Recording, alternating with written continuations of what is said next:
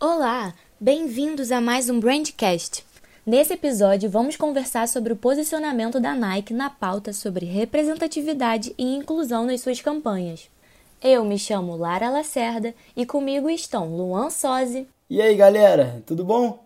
E Pedro Vernes. E aí, galera, tudo bem? Para debater mais a fundo como a Nike tem se destacado como um exemplo de marca que abraça causas e promove a igualdade. Bom, acho que para a gente falar mais sobre as publicidades da marca, a gente precisa, sobretudo, entender um pouco mais sobre a história da Nike, né? Não, com certeza, Lara. A Nike foi criada nos Estados Unidos no início da década de 70, né? Ela surgiu primeiramente como uma empresa de calçados, o foco dela era oferecer tênis de alta tecnologia para os atletas. Até porque os próprios fundadores é, Phil Knight e Bill Bowerman já tinham essa relação com o esporte antes. O Phil foi corredor da equipe de atletismo na Universidade de Oregon e o Bill era treinador da equipe de atletismo. Então já começa por aí, né? E Bowerman também pesquisava muito sobre o crescimento técnico dos atletas e também sobre a otimização dos tênis de corrida. Exatamente. A dupla de empresários então fundou a Nike a partir de um modelo de negócio baseado na aquisição de produtos de baixo custo no exterior. Eles depois vendiam no mercado a preços competitivos, disputando até com grandes marcas como a Adidas e a Puma. O público teve uma recepção muito boa em relação à qualidade dos calçados que eram importados do Japão, e assim eles começaram a fazer sucesso nos Estados Unidos. Depois de uns anos, Bowerman e Knight começaram a desenvolver seus próprios modelos de tênis de corrida, se tornando uma referência de inovações no mercado.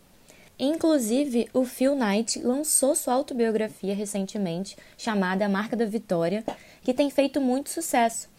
No livro, ele conta em detalhes como é que foi construir a Nike do zero. Ele fala dos riscos que ele teve que tomar, ele fala de superação. Foi uma autobiografia muito elogiada pela crítica. Então, assim, nesse sentido, a gente percebe que a história da marca se mescla muito com a história do tênis em si, né? Ah, é, acho que é importante também destacar que a Nike sempre teve, né, como missão e lema deles de trazer inspiração e inovação para cada atleta do mundo.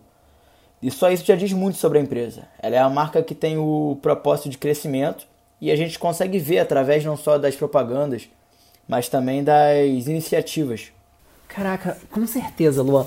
A comunicação da Nike é algo de se prestar atenção, né? Desde o início, a marca se comprometeu em desenvolver calçados inovadores para atletas dedicados. Ela sempre tentou projetar uma imagem de autenticidade ao público, escolhendo como protagonista das suas campanhas atletas relevantes, é, personagens que realmente faziam sentido para contar aquela história, que carregavam valores, representatividade de movimentos sociais, culturais. Para Nike nunca foi só vender calçados e roupas esportivas.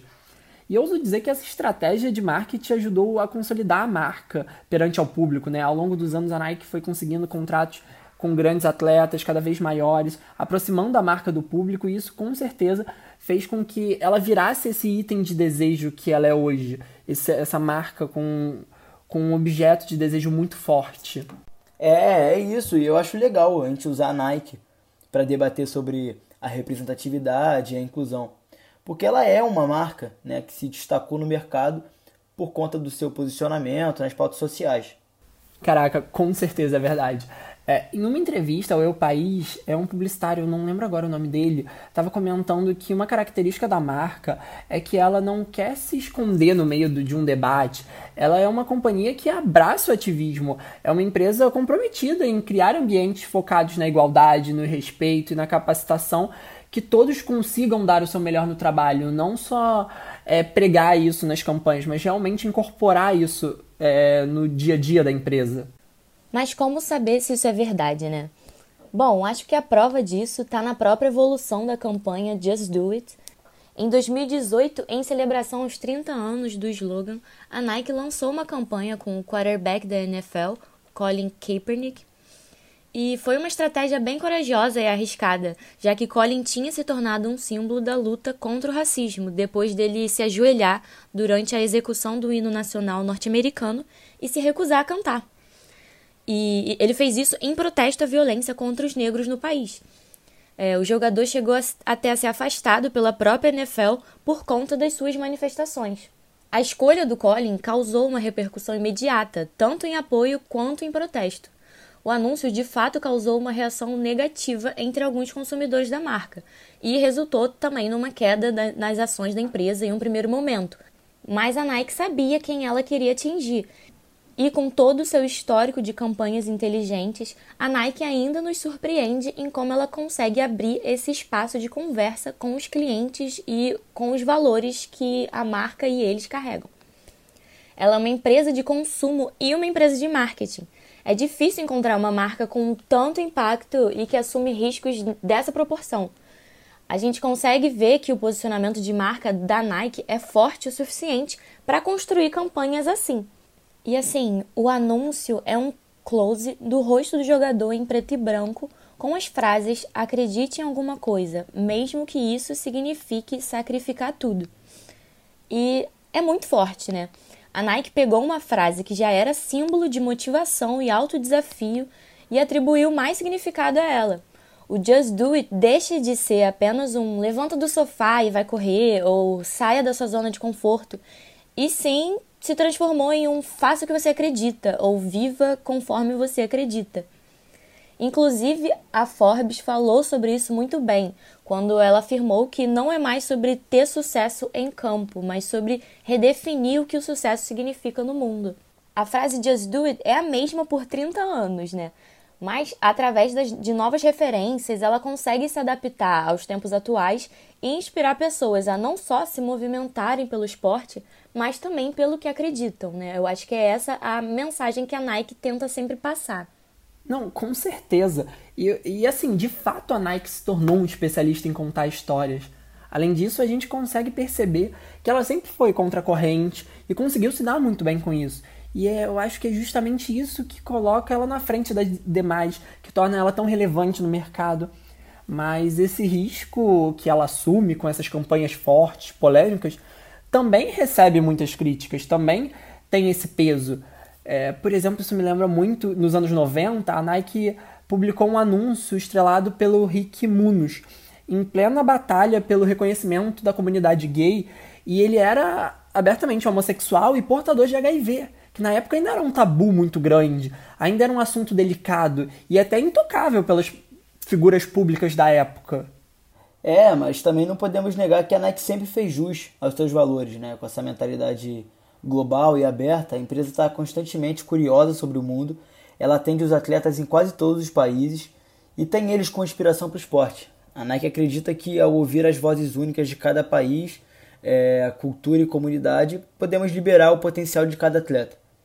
A Nike acredita no poder do esporte para quebrar barreiras e defende a sua importância para superar as diferenças e aproximar as pessoas uma das outras. E essa ideia de que não importa de onde viemos, o amor pelo esporte nos une, isso ensina para todo mundo a sermos competitivos e a valorizarmos a colaboração. E nós vemos isso através das iniciativas da marca, com projetos em comunidades e também parcerias. E é esse pensamento que faz a empresa continuar se posicionando em meio a tantos atos racistas e protestos. É, e o último caso que ganhou força nas redes sociais foi o do, do George Floyd, que foi assassinado em maio do ano passado, é, depois que o policial Derek Chauvin ajoelhou-se no pescoço do Floyd por 8 minutos e 46 segundos, né? Enquanto ele estava deitado de brutos na estrada, isso acabou causando a morte dele por estrangulamento. E nas imagens que viralizaram, mostra bem claro que George não ofereceu resistência nenhuma às ordens dos policiais. Isso gerou ainda mais revolta e protestos antirracistas, né? Após esse incidente aí, a Nike foi uma das primeiras grandes empresas para se posicionar, inclusive lançou um manifesto para incentivar e com a frase de força para que todos façam parte dessa mudança. Além disso, também a Nike transformou o seu slogan, que é famoso, lendário Just Do It, que significa faça, né, é, em Don't Do It, ou seja, não faça, para discutir exatamente o racismo no comercial, publicado nas redes sociais da marca e também a empresa chegou a incentivar que as pessoas participassem dos protestos. Não, com certeza, né? E a gente vê que com esse pensamento é, para a integração de todos na prática do esporte, agora em março a Nike lançou uma coleção chamada Nike Motherhood, desculpe o meu inglês, que relaciona o esporte com a maternidade. É, desenvolvida em Londres, essa campanha discute a importância do esporte e acredita que ele é essencial em todas as fases da vida Pela primeira vez a gente vê uma marca lançando uma coleção voltada totalmente para a maternidade e a campanha é ilustrada através de cerca de 20 mães em diversos estágios da gravidez e pós-parto e conta com nomes como é, Serena Williams do tênis, Alex Morgan do futebol, entre outros nomes, mas mostra a força que as mães têm e os seus corpos são capazes de fazer, né? O filme da campanha ainda finaliza com a frase: é, Você pode ser atleta? Se não pode, ninguém mais pode. Olha a força, né? Fico até arrepiado. Além da coleção com roupas específicas para gestante, né, a Nike também em 2017, é, 2017 veio incluindo peças de tamanho acima do GG, que coisas que muitas outras marcas não fazem, né? A empresa acredita que ser magro não é igual a, em forma, né? Com essa proposta, é, viralizou nas redes sociais a imagem dos manequins plus size dentro das lojas da marca. A internet toda elogiou como a marca se posicionou e elogiaram muito a ação da empresa, já que mesmo com o aumento da discussão global é, de autoaceitação do corpo, a dificuldade para encontrar roupas que cabiam em corpos gordos é uma realidade.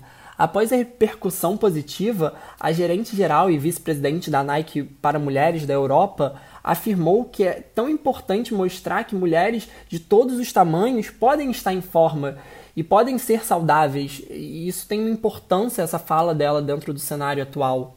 Sim, acho muito legal essas iniciativas. Em fevereiro do ano passado, a Nike lançou uma campanha muito legal também em defesa da igualdade de gênero nos esportes.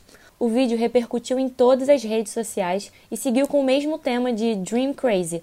A campanha ilustra momentos em que duvidaram da força das mulheres no esporte.